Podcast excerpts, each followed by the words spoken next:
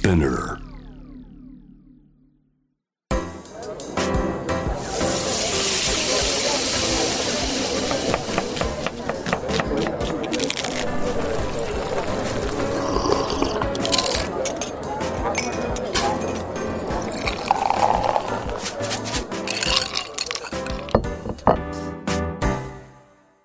アジナ副音声ボイスオブフード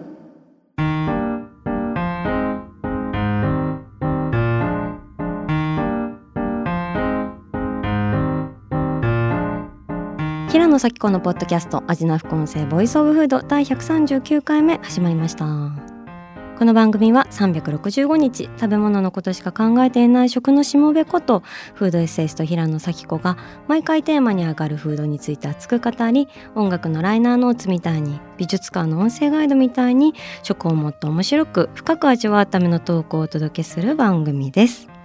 えー、おいしんぼねはいあの今日はですね国民的フード漫画「おいしんぼ」についてお届けしたいなと思ってるんですがお恥ずかしながら平野はですねあの食のしもべのくせにおいしんぼを通りそびれたというとんだ潜りでして、まあ、今改めておいしんぼに出会い直したいと思いながらここまで来ちゃったわけなんですが今日はですねおいしんぼを愛する強力な有識者がスタジオに来てくださってます。えー、どうも岡本図の浜岡本とはい、えー、雑の古舘裕太郎です。わいやーお邪魔してます現れ本当にね。たあのまず本当に感謝をお伝えしたいのが、えなになになにあの僕やだななんか。何何？は フード漫画って書いてくれてるんですよ。あはこれグルメ漫画と書かずフード漫画って書いてくれてることにまず美味しんぼシンボラーの僕としては えあの待って感謝を伝えたいシン。ボラーって何？あシンボラーはその美味しんぼ好きのことを僕が名付けて。そうこれ困ったことに、うん。その好きな人の共通言語ではないっていう。あまあ勝手に言ってるんです。はいこの存在、そうそうです。シンボラー彼しか言ってないんです、これが困るね。はい。なんかやめてほしい。いろんなとこで言ってるんですけど、うん。なんかちょっとツイッターとかでうん。悪口とか書かれてます。え？シンボラーマジで嫌だみたいな。じゃあやめた方がいい。内部分裂しちゃってる、そうなんですよ、ね。ああなるほど、はい。じゃあそれで言うとハム君はシンボラではい。やない、しんももちろんあのなんていうか、は意識を変えさせられたり、うんうんうん。まあ、いい出会いがあった作品なので、はいもちろんまあ好きは好きですよ、うんうんはい。なので今日もね読んでいただいてるんで、うんうんうん。ただやっぱこうし勝手に造語を作って なんかこう世に広めようという謎の責任感はい。で日々生きている、そうですね。まあ彼の前ではなかなかなので今日はまあまあ我々で共通のまあ友人っていうそうですね。こともありますからあー。一応間を取り持つというか。んでも本当さきちょんが僕あのごめんなさい。同じ大学っていうのもあって、ねそうだよね。さきちょんって呼んで。しまってるんですけどはい。さきちょんが美味しんぼうんもぐりっていうのが意外すぎて、そうそれはね確かになんかやっぱ勝手な印象ですけど、まあこういうお仕事されてますからね。ねなんかやっぱり読んだことはあるんだろうなぐらいには思ってたよね。だから僕結構前なんですけど、うん。なんか共通の友人とさきちょんと初めてご飯行った時に、うん。うんまあ僕あんまりその本当さきちょんに比べたら当然、うん。食のこととか詳しくないのででしょうね。でも共通の 共通の言うなんか話題といえばと思って僕は美味しんぼならいけると思ってあ確かに確かに。実はうん。そう双子玉川のなんかベトナム料理屋さんかなんかでああ言ったかも、ジャブを打ってるんですよ。朝の美味しんぼの全話。で。然待って覚えてない。そうそう。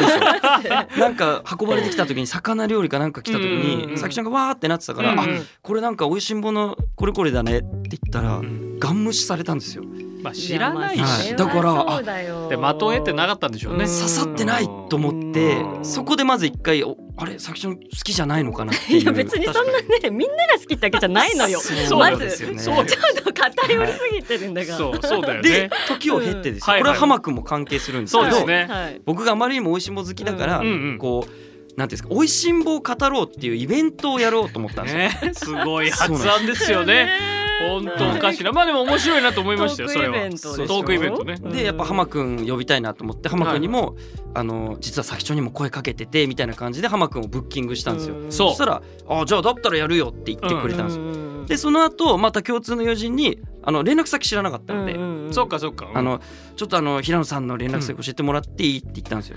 そしたらまあもう大学からの仲ですから、ううんん当然 LINE かなと思ってたら、うん G メールのアドレスが返ってきたんですよ。仕事窓口。遠い遠いなんであの平野様。えっと 今回はね。そうすっごい仕事で企画内容も打って。あーおもろい。けど、ちゃんとね。そうなんです。うん。いやごめんなさい。ちょっと一枚隔てちゃったタイプのね。そしたらすっごい丁寧な言葉でお断りされまして。いやだからこの話もねそのよ。そのなんかピラノさんうとん。やろうやろうと思うって電話かかってきたから、うん。あそれはいいねと、うん。お前と話してもしょうがないけど、そこにいるんだったら、うん平野咲子が、うん。あそれはなんかイベントとしてすごい箔がつくと思うし、話してみたい、はい。はい。だから当然もうほぼケツみたいな感じ決定みたいな感じでの連絡だったから「そうあやるやる」って言ったら「はい。すいませんあの読んだことがないらしくて。どういう発案なの？何それ？すごい雲行き怪しねい進行したんだね。なんだと思ってたんだよと思って。っていういきさつもあって、そうね。だからこそそう。ですそうです。今日は。一度はだからダメだったわけですよ。そしたらむしろね。そう、はい。むしろ、はい。そんな古くんに、あの話していただきたいなっていうことで、はい。ただちょっとかなりもう今の段階でも分かる通りちょっと暴れがちなので ちょっと保護者枠で。そうですね僕はね若干その役目もあるかなと。まさかの浜岡本をはい保護者枠で稼働させるという、い。やいやこの三人面白いじゃないはですか。すごいことなんですよ。このアジナナ副音声、平野咲子と美味しんぼがこう、うんフューチャリングするっていうのは、うん。確かにこうもうある種あのオアシスとレディオヘッドが共演するとかいやおかしい。オアシスとブラーが共演するとか。いアントニオ猪木とで、はい、やっぱね三つ言っちゃうのダメね。み一個でやっぱ言わないと。うんあとフィーチャリングね。フィーチャリングうん未来のこと全然関係ないんでごめんなさい。フィーチャリングじゃないごめんなさい。まずそもそもなんですけどいいですか？はいそうです もうおいしいもの話しましょうよ。あのおいしんぼってどんな漫画なんですかっていうのをちょっとはいなるほど。でもこれは確かになんかはいバシッと答えていただきたい。です。ね一言で言ってねいただきたいよね。もう一言でいきますか。か簡単なワードでいいと思いますよ。まず導入だから。うん。一言でですか？ちょっと待ってください。二個と四個とまではいいですよ。いやまあちょっと。なんかいろいろありすぎて一言でまとめらんないとかじゃなくてはい。普通に出ないです。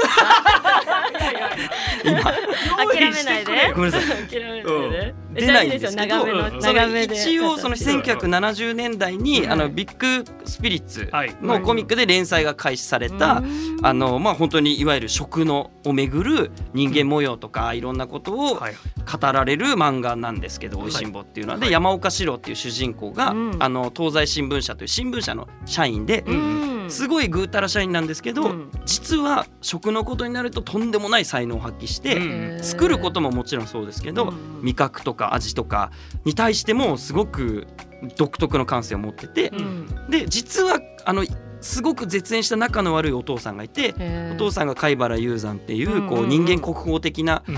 食をもう本当に芸術の域まで持ってったと言われる文化人でうん。でそこがすごい仲悪いっていうのもあってうん。そこのバトルだったりとかバトル？バトルなんです。よ食をめぐるバトル まあその勤めている新聞社で、うん。うんうんまあその食を探求するという企画が立ち上がるんですよね。はいはいはいまあ初っ端だよね。新入社員の女性と、うんうんまあそのののんべんな山岡で、うん。まあコンビを組んで、うん。その企画をやりましょうっていうのでど。ちょっと進むんですよ。なるほど。二三まあね有名な食通とかにあったりとかして、じゃあその有名な食通からうん。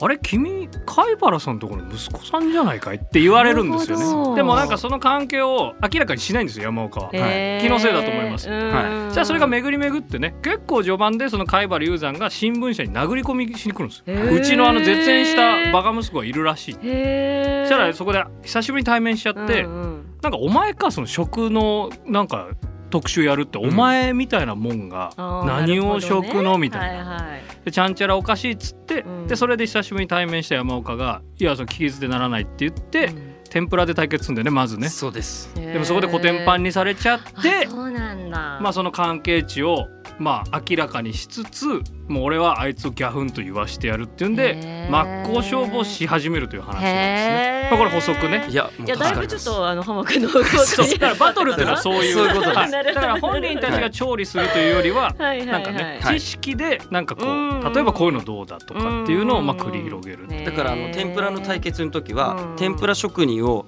20人ぐらい用意してその中でこの中で誰が一番天ぷら職人として適してるかっていうのを見極めろっていう対決なんですで面白い。ジャーってこう上げてる音とかを流して今上げろっていうタイミングで手上げさせたりとか。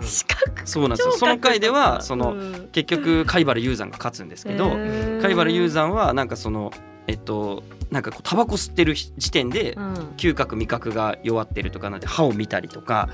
そう歯の健康状態とかみたいなまあ本当序盤も序盤ですけどね。そういろんな対決があるんですけどそこも見どころのあの漫画ですね。本当親子のね話でもあるという。うはーんじゃあそんな美味しんぼのはい。今回は神回を、はい。うん。あの語り尽くしていただくということで、あの古くんからのリクエストで初期作品縛りでやりたいっていう、うん。これもう途なんで方もないか。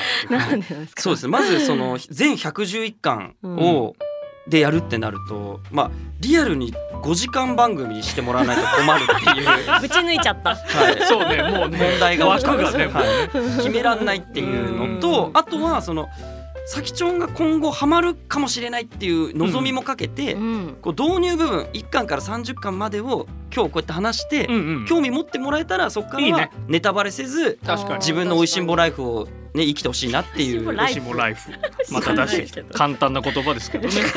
でももうその天ぷら貝原雄山との久しぶりの対面話ではあ面白いってもうすで面に白そうだ。はうん。そうなんですよ。望みあるよ。はい、あなたはうまく喋れば。そうですね。ちょっと緊張してるんですけど。はでも俺も楽しみ。あのなんか少し前に「おいしんぼ」についてそのコラムをネットで上げてゆうたろうが、見い。た見た。見た？うんうん見た。やすごいうんしっかりした文章で。そうですだからすごい期待できるなっていうか。今回に関しては僕いろんな場所で美味しんぼの話をラジオとか、うん。それこそうんあのココラムとか書いてきたんですけど、うんうん味な副音声においては、やっぱ先ちょんには真っ向勝負したいっていうのもあって、そうだよね新作を下ろしてきました。いや知らないよ。どこでも どこでもかかっあの喋ったことない。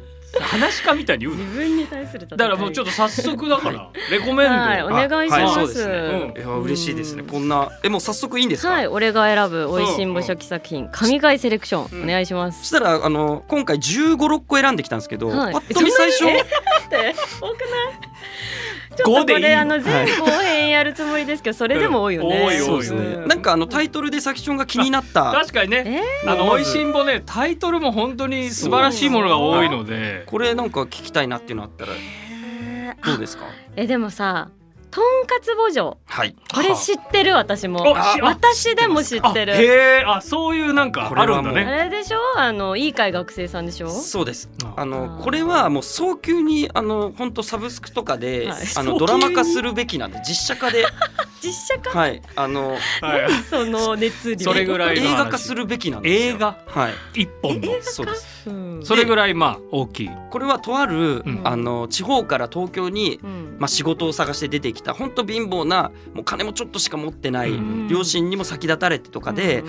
一人で民一貫で出てきた青年がうん。上野駅着いてこっから東京でどう生きていこうかって時にあのぼったくりに遭うんですよ。うん。でチンピラに絡まれてもうボコボコにされちゃって、うん。お金も全部取られちゃうんですよ。うん。そこにとあるおじさんが来てうん「お前ら何やってんだ!」って警察呼ぶぞって言って助けてくれたんですよ。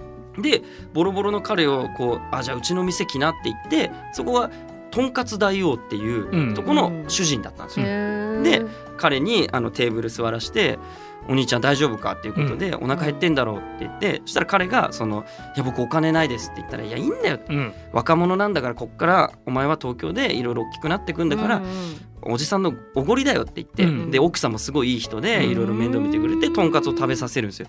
で彼はすごい感動して食べながら、そしたら主人が、うん。その人っていうのはとんかつを何不自由なく食べれるぐらいの幸せが人として一番幸せなんだよ。それ以上とんかつ以上の幸せとか、うん。とんかつよりも安価なものじゃなくて、とんかつって一番ちょうどいい人の幸せの。るほどねなるほどあなるほどなるほど。はいはだからお兄ちゃんも今後頑張ってとんかつぐらい好きな時に食べれるように頑張ろうなって言ってくれる。んですよなるほどね。いい。話で時を経て彼はいろんなことがあってアメリカに渡ってうん。あの何十店舗もスーパーマーケットをアメリカで作る大社長になるんですよ。なるほどでもう何十年ぶりかに東京帰ってきた時に、うんうんいろんなところでやっぱ懐かしいからとんかつを食べるんですけど、味が違うんですよね。でそこで東西新聞社の山岡さんのところにあの時のとんかつ大王ををやっぱ探してほしいっていうことうんうんで、うん。山岡さんが記事にするんですよ。そしたらはあ。その物語がすごい感動的だから広まって本当に見つかったんですよ夫婦が。であのほ老人ホームにもう2人で住んでてあのまだまだ全然元気で働けるんだけどいろんな人に騙されちゃったりして、あのお店も奪われたりとかして、もう資金もないから引退して過ごしてたんですね。で覚えてますか？って言ったらあの頃の青年覚えてると。でうん。彼が帰ってきたって聞いてすごい喜んで、うん。であの彼にもう一度とんかつ食べさせてあげてくださいっていうことである店を貸し切ってそこで感動の再会をするんですよ。んで大きくなってって言ってでうん。おじさんあのとんかつ作ってよっていう話になるんですよ。そしたらよし分かったって言ってん作るんですよ。でそれを食べてその大社長がもう泣きながら「この味だよ」って言って「これが食べたかった。でお礼なんですけど」って言って「もしよかったらおじさんもう一回お店やらないか」って言ったら「いやでも店店持てないしな」って言ったら「いや外の看板見なかったの?」って言うんうですよ。んでその夫婦が老夫婦がパッて外出たら看板が「とんかつ大王」になってるんですよ。うんで無料であの 勝手にね。無料でもらうのは嫌だったら売り上げからちょっとずつ僕に返してくれたらいいです。うん。僕はあの頃の恩返しでこのお店をあなたたちお二人にプレゼントしますっていうことで、うんその勝手にね。勝手にじゃないんですよ。なんで人情話が人情話が。ここが。いいとかね時も経てる場し。所とかいやだから新たにそうやってお店を作ってプレゼントしたんですよ。だってどれカウンターとかもね本当こだわりたいからヒノキがいいかとそうそうそうかそう。欅がいいかとか。とかか。いやなんか今日なんか受け入れ体制 ないぞ。い。やいやいや今話はね説明してくれましたけど。だからあれですよね。そういうなんか料理対決みたいな回もあるけど、はい。そういうちょっとこう人情の。人情のというか、ヒューマンドラマみたいなのが大筋ですよね。今聞いてもらったようにね。そうなんですよ。うん。でもなんか思ったよりまともな人が出てくるんだね。でもね、うなんか時代背景的にはもう80年代のうん本当に元気な時がメインなんで、はい。結構その羽振りが良かったりとか。あそのまあ、第二の主人公まあ主人公か。だから、はい。栗田さん。栗田さんという、まあ、ーヒロインが新入はいはい社員なんですよ。そうですねそうで。栗田さんはねうんこれ僕の持論なんですけど、うん本当にねなんかあんま嫌なやつなんですよ嫌な女なの。実は。えなんかすごい失礼じゃん。今二人の中で。いやえ僕の理想の女性なんですけど。うわもう合わな。もう俺見ながら栗田腹立つなっていつも思うわ。えー。いう頃。そう。だからそのあまあそれはどっちかっていうのは置いといたとしても、はいなんかこうやっぱりすごい元気な時代の、はい。うんうんうん。やっぱ人と人とのつながりがもっと目で見えてた時代になんか巻き起こってる話っていう設定というかそれを踏まえはてい。見たり読んだりすると、よりなんか楽しいっていうか。なるほどね。だからちょっと言葉遣いだったりとか、うんうん。金銭感覚のその感じっていうのののがやっぱりちょっと現代とはズレが多少やっぱあるんですけど。はちゃめちゃなそうそうそ人も多い。うそういうはちゃめちゃ感っていうのは多少あるけど、いやでもその栗田さんが浜くんが合わない。えその TWICE でミナ派ですか？やっぱ全然そう話が飛びすぎてミ ミサナじゃモで言うミナじゃないしミサモでなんで言わなきゃいけないのうん。かわからない。いや栗田優子で言うと僕はだから桃派なんですよ。意味わからない。栗田優子で言うと僕は まあ ちょっと違うラジオに言ってもらっていいそうですどういうことそうです間違えてます。だからマドンナなんですか？栗田優子はマドンナマドンナですね。はい。間違いなくマドンナではありますし、はい。栗田さんのその特徴で言うと新入社員で全然わかんないし、うんなんていうか本当口悪いんですよ。すごい失礼なこと言うんですけど、へなんだけどその山岡との出会いからすぐに、ーうん。まあ味覚が冴えてることが発覚するんですよね。もうギフテッド的な。はいそうですそうです。それでまあ山岡四郎と組むことになるので、うん。まあどんどんどんどん山岡も栗田さんのまあ実力が認めるんですけど、ちょっとだからデコボコバディ系なるほど。です。まあ男女っていうのもなんかね絵に描いたような感じであったりうん。するので、まあその辺の楽しさとまあこの臨場感というバランス感がうん。冒頭で言ったそのグルメ漫画ではない。っていう。そうです。へーはい。そうだよね。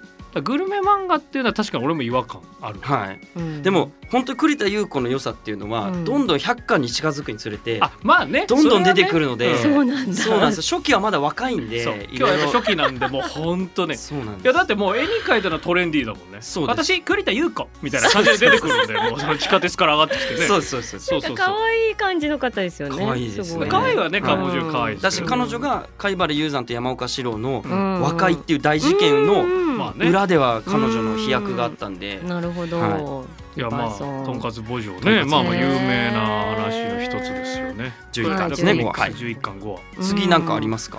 えなんかもっとそのまともじゃない人が出てくる話聞きたいですね。あーそれで言うともじゃないえ人か。3巻3話の土鍋の力か。何何何これ大好きこれ。これいいですよね。ドラムの力俺も大何好き。それどんななん話ですか？かなんかとんでもない大金持ちうん。のおじさんに招かれて、その山岡四郎とか栗田さんとか、うん。東西新聞社のお偉いさんでみんなでなんか会食を会食するんですよ。ううんしたらなんかその鍋が金の黄金でできた金うの。純金の鍋。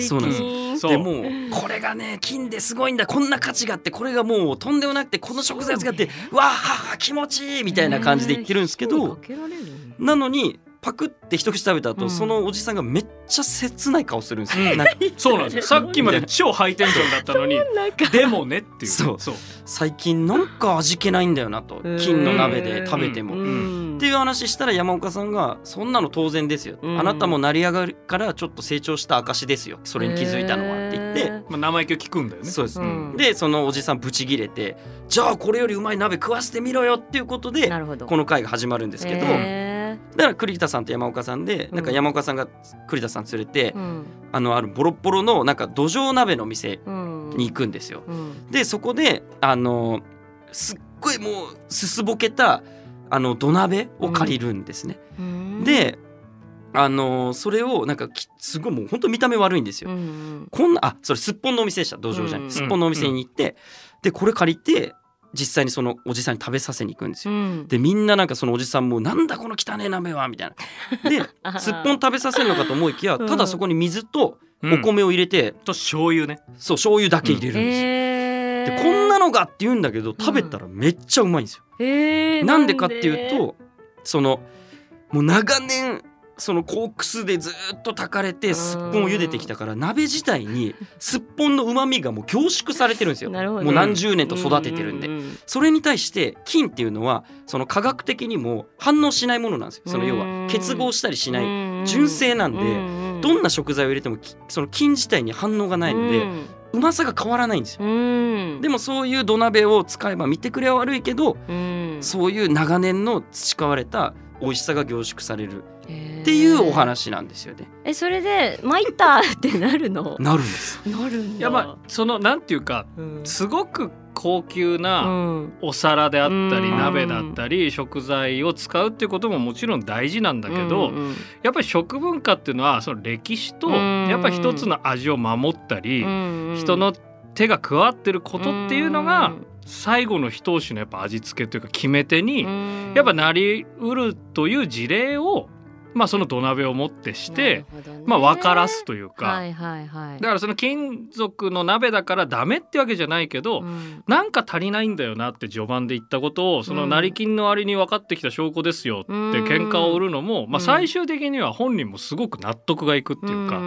これはこれでいいものだけどこんな歴史があってでなんか何百個あるうちのね何個しか鍋として残らない。はい火が入り続けて割れちゃうから。だかうんらこういうこともやっぱ食べ物を作るとかうん。食を通じてあるんじゃないのっていうのを分からせる回で。なるほどね。でそれでいいのがこの人すっ飛ばしたんですけど、そのボロボロの鍋にお米と水を入れて、うん。ずーっと炊くんですよね、うん。しばらく。で相当待たされて、もう帰るって言って。へでー帰っちゃった頃に山岡が黙って蓋を開けたら、うん水と醤油しか入れてないのになんだこの匂いって盛り上がって、うんうん。でおっさん帰ってくんだよね。はい。そう帰ってくるの。無言で帰ってきて一口食べて、うん。これはすっぽんの味だと。はい。ね、なんでこんなことになってんだっていうそのなんていうかもうやっぱ結局みんな食べることが好きだから。なるほどね。あの戻ってくるシーンっていうのは結構重要で。なるほど。そう。そうだからもう序盤で分かったんですけどやっぱ今回浜君いなかったらやばかったですよね。はい。いやまあまあそうじゃないよ二人の相乗知識はあるよ効果でそう相乗効ねだだエンディングはそのあのすっぽん鍋のお店に行って、うん、その大金持ちの人が金の鍋とこの土鍋一個交換してくださいとか言って。そうでもそれはできませんみたいな。なんか本当に童話みたいなね、はい、昔の。本当価値の転覆というか。どうしても欲しいんでこれと交換してくださいとか言っていやそれは困りますみたいな。わはははみたいなで終わるんですへえ面白い。結構成金キャラはいっぱい出てきますね。そうやっぱ時代もあるんでもう大社長がなんか優秀社員を呼んで自分が作った宿泊施設に呼び込んで、うんうんいけすから。そうそうそう。そうもうなんかねはいはいね、もう今生きてさっきまで生きてましたみたいなのをさばいて食べさせてみんな美味しいですとか言うんだけど、そこにいる社員のお子さんだけが全然美味しくないと。あの美咲のおばあちゃんの家で食べたやつのが美味しかった、ね、おばあちゃんのところで食べる方が美味しいよとか言って、したらなんか怒っちゃうわけ。じゃあ結局その回は生け締めの重要さを語る回なんで、ね、まあそういう知識会とかね。だって水槽の中に押し込められて餌も与えられず、置いておかれ何日も置いておかれたらどんな生き物だってへたれるしストレスたまるからそんな肉が美味しいわけないっていう話なんですよ。人間だったらどうですかって山岡が問うって話でまあこれでも何がすごいかって今ってそれこそ YouTube とか、まあ、いわゆる一般常識的にも神経締めとか生け締めとか割とちょっと当たり前の知識ぐらいまで降りてきてるじゃない、うん、世の中的に。でも僕初めて美味しむようになって小学生で、うん、やっぱそれでその回見てるとなんか常識とかじゃないもうなんていうの、うん、衝撃的な事実っていうか、ね、だってい。けすでね、はい、新鮮で買われてる方がいいんじゃないかみたいなね価値観がある中でだもんね。だから相当早いよね、はい、そうなんですよ。あの描くことが。先駆者、うん、かなり早いと思う。俺あんこうって吊るさないとさばけないとか。そうなんですよ。やっぱ知らなかったそうなんですよね。あんこう鍋の回もね、だなんかそういう知識でマウントを取るわけじゃないんだけど、やっぱなんか楽しむための、なんかワンセンテンスみたいなのが前はあって。そうなるほどね。それがね読んでて面白いから、だから後出し的に今からさきこちゃんが読み始めて、うん、もちろん知ってる知識もたくさん出てくると思うけど、うん、なんか時代とすり合わせてあこの時はこういう言い方してるんだとか。確かに確かにっていうのが多分今からでもむしろ遅くないっていうかね、ね、知識があるからこそ。それで言うと僕、うん、ちょっとこれ自分で選んじゃうんですけど、うん、9巻2話の食べない理由に関しては、なるほど。むしろ逆で、さきちょんにこれ聞いてもらって一個教えてもらいたいというかヒント欲しいことの話なんで。す怖いふりだね。怖い怖いふりですざっと話すと、うん、なんかデパート界隈の社長とか会長たちが月一で集まって食事会するんですよ、うん、でその中の一人の社長がもうみんなおじいちゃんとかなんですけど、うん、どんな高級料理なのに食べてくんないんですよ、でなんかその稲稲なんとか社長なんですけどその人の名前が。で覚えてこいよ。でそれをあまりにも食べないんで、うん、でしかも食べないだけじゃなくてなんかその解説だけして食べないから、うん、なんかみんな最初はすごいちょっと不愉快な気持ちになってきちゃって、ね、でそれを稲食会って呼んで、うん、誰がその彼に食を口に運ばせれるかっていうゲームが始まるんですよ。食べ食べるまで持ってくって。いう毎回毎回持ち回りで計画してっていう。めんさいよね。回なんですよ。でその晩にその山岡さんの知り合いが、あの来たんで山岡さんどうしようっていうことで山岡さん一緒考えるんですけどで実はその社長っていうのは奥さんがちょっと病気になられても何年も床に伏せてるから、それの時に後に分かるんですけど願掛けで、もう奥さんが治るまでは外で豪勢な食事はしないって決めてたんですよ。だからお酒だけ飲んで どういうこと？その奥さんが治るまでは食べないって決め願掛けですよ。好きだからね。願掛けですよ。どういうことじゃない大丈夫か？笑ってるぞ二人とも。いやいやいや何がおかしいのか分かんないですよ。そうだねおいしいもワールドのそうです。からね古くは、まあね、でだからその奥さんのためだったんですよ。でもみんな知らないからなんか相変わらず食べなくてうんちくばっか言うのが嫌でですごい本当は食好きなんですよって時にだからあらゆる料理をもう知っちゃってるんですよ、だからそれでマウント取ってもこんなの食べたことあるからって言って食べない手をみんなにやってたんですよ。なるほどね、本当の理由言えないから。って時に山岡さんが作ったのがファッチューチョンっていう料理なんですよ、知ってます？え中国の。あのー、坊さんが飛び越えてくるやつ。うわすごい すごい。来た。いやいやいやそれはだっていやさすがですけどね。うわすげえ。まあもうバカにすんじゃない。うちの平野をバカにすんじゃないよって話ですよ リスナーからしたら。うわ今マジ鳥肌立ちましたよ。うん信じられない大声だったね。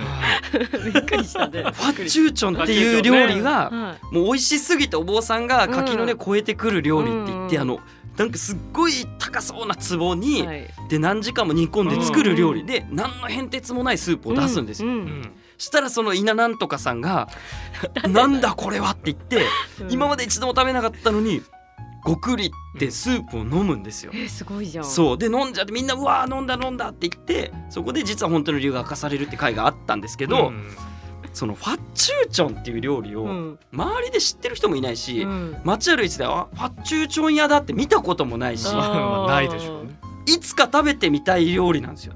とはい。いつかファッチューチョンっていうタイトルの曲作りたいんですよ。かっそれはもこいういから。ご自由にですけど。楽しみえ食べたことある？ちなみにありますね。いやほらすごいね。これはすごいぞ。あそれなんかいいね。いいね。食べたことあるうわ上がりますね。えっていう話？そうだからいやっていう話じゃなくて知ってる？違うんですよ。知っててそのど食べに連れてってほしいってもし知ってたどこで食べれるのかとかうん。憧れのファッチューチョンなんだね。僕とファッチューチョンをつないでほしいんですよ。どういうお願いなんだ？よでそれで食べて僕もその稲稲なんとかさんのようにいい稲田でいいの？稲田でいい。偽名でいいもん適当でいい いや怒られちゃうんですシンボラに。うん。いや一人しかいないから。ごくっと飲んだうん。後ファッチューチョンという曲を作りたいと思ってるんですよ。あー。したらやっぱ知ってたから。あだからこういうことがね今から読んだらやっぱ答え合わせには平野さんなるよ。そうなんです。楽しみ。どんな味だったんですか？いやまああの、はい、え言えるんですか？どこで飲んだかとかは？っていうか、はい。なんかファッチューチョン、はい。その坊さんのスープはうん。基本的になんか予約制なの、あその何日も前から仕込まなきゃいけない。ね。だからメニューにはないことが多くて、でも頼めば作ってくれるお店は結構ある、へえうん。それは。材料があれば普通に聞いてもいいんですか場所は？いや聞いてもいいっていうかなんかいっぱいある。だから逆に言うと。え？あなたっていうかもうそれ真面目に調べたことはないんです よ。結局。そうだよ、ね。言うてるけどね。そうそうそう。言うてますけど僕はも美味しんぼの世界にこもってたいんですよ。でも誰かが連れ出してほしいんですよ美味しんぼの世界から。逆なんだよだから今日は。正直知らない人に教えるっつってんのに そのこもってて連れ出してほしいとか意味わかんない。連れ出してほしいのはこっちだからね。いざなってほしいと思ってるから。いやでも嬉しいです。じゃあ、まあそれはすごいねそれは。でもすっごい美味しいコンソメスープみたいな、なんか寿命が100年くらい伸びそうな気持ちになる、へえいい感想スープですね。れはれはやっぱ一言でさここまで聞いてどう どうなんですか？平野さん的に。いやでもはい。私あのもっと貝原雄山とか、うん。あの辺の人のキャラクターももっと気になるけどね。なんか私の中ではなんかあのこの洗いを作ったのは誰だって言って、うん。皿ごと洗いを床に叩きつけるみたいな、えマジで掃除しろよみたいな、はい。なんかそういうイメあージすぎて。あのタバコを吸ってたっていうああの良三がタバコを裏で吸ってたから、良三わかんないけど。岡星の弟なんですけど。良三わかんないけど、その回とかがそっか気になるってことですいよね。や気になる。なんかその、うん。何者なんだっていう、まあ本当にね美食家なんだよね。うん。シンプルにね。ね。肩書きは。だから料理人ではないし。そうです。うんまあ陶芸家なんですよ。もともとは。そうそうそうでなんか食に対する探求心と、うん。まあ貪欲さが、うん。まあ本当にそれはまあ山岡の側からすると、うん。やっぱ家族への愛よりも食い物なのかよと。そうですね。なるほど。それでやっぱ圧力を生み、うん。まあ、縁を切ってるわけですよ。ねそれはだんだん進んでいくと分かることなんですけど、うん。っていう、まあ、ストーリーがあるからやっぱりその今言った洗いをねうん。皿ごとぶちまけるとか、うん。その要は食に携わる人間として そうそう。ありえないだろうお前っていう沸点がやっぱあまりにも低いっていうか、うですまあ、かなり神経質だよね。うん。だからまあかなりクレイジーではある、へー。あの病気がちの奥さん、うん。まあその奥さんが亡くなって妻が亡くなっちゃって今山岡さんからしたらお母さんなんで、うん。そこのきっかけで、まあ、2人は仲悪くなる。んですよだから貝原雄山っていう貝原じゃなくてお母さんの旧姓である山岡を名乗るんですよ。そう。で実際に本当に病気がちの奥さんの入れたほうじ茶とかを貝原雄山は何回も入れ直させたりとえか投げたってこと？投げたり。最低じゃん。でも奥さんと貝原雄山の中にだけ絆があるんですよ。だかなら山岡が なるほど「お母さんなんでそんなこと言う うなんでそんなことやるんだよ。あんなクソみたいな親父の」って言っても、んお母さんは「そんな悲しいこと言わないで」と。私たちにしか分からない絆がある。でそれが102巻とかでいろいろ明かされていくんですけど時間かかる、ね、貝原雄山があそこまでの希代の文化人になるためには奥さんなしでは成り立たなかったんで。ちょっと語りすぎかな？そうです。ね。初期だよね。初期初期今結構最後の方まで行っちゃったけど、はい、あでもそうなんだ。じゃあ初期におけるそのユーザンっていう存在っていうのは、うん、2人の中ではなんかそういうなんか荒げたこととかやってるのは、うん、なんか愛おしいみたいな感じなの？いやもう結構最初の頃は最悪なんで、うん、もうなんか山岡四郎とかが栗田優子とかご飯食べてたら、こんな犬とか猿みたいなやつに食わせる料理はねえとか言ったりとか。ひどすぎる。もうね笑っちゃうんだよ。もうドドヒールだからそうそう完全な悪役でそのだからいわゆる漫画の世界で、まあ僕もそんなたくさん読んでるわけじゃないけど、やっぱりなんか武力行使したり、分かりやすくそのアクションを悪役が起こさないで、口だけが悪すぎて笑っちゃうっていうのは 海馬のユーザー以外あんまり見たことがない、なるほど口悪すぎてそう。もう殴るとかじゃなくて本当にね精神的に追い詰めるかっこ食でみたいなおじさんだから。はい。もうそんな言わなくてもみたいなのが毎回やっぱ対峙すると怒っちゃう。ただ、うん、山岡四郎に対して言うことは、うん、実は正論だったりするだから山岡だけは納得できちゃうというそこがツボで。なるほど。そう。何言ってんだお前で終わらないっていうか、うん、確かにあいつの言う通り。そうなんですよ、それは俺の落ち度だったっつってまあ次回の対決にまあまた持ち込しされるっていう。そこがね。いやもうまだまだねおいしい前の愛が止まらなさすぎて、はい。ね、だってまだなんか3話くらいしか言ってないんじゃないそうですね。ちょっと次はあの一つクイズの方をお二人にしたいなと思って いやおいしいものクイズじゃないです。おいしいものクイズじゃねえのか、はい、しかもおいしいものクイズではないです。まあというわけで、あの続きは次回の後編でということで、お二人引き続きよろしくお願いします。すみません。味な副音声ボイスオブフード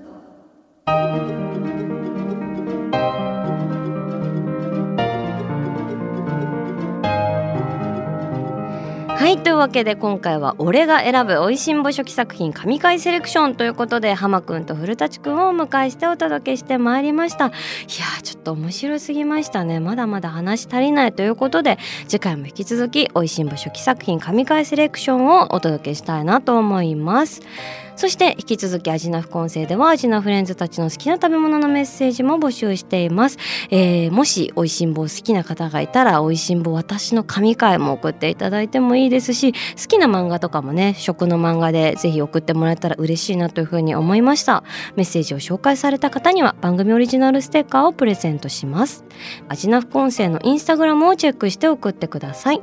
そしてアジナ副音声は毎週月曜日に配信しています。さらに JWAVE のラジオでもお聞きいただけます。毎週金曜日深夜12時30分から FM81.3JWAVE こちらもぜひチェックしてください。平野咲子が届ける味の副音声ボイスオブフード。次回も食べ物への愛を声にしてお届けしていきます。あお腹すいた。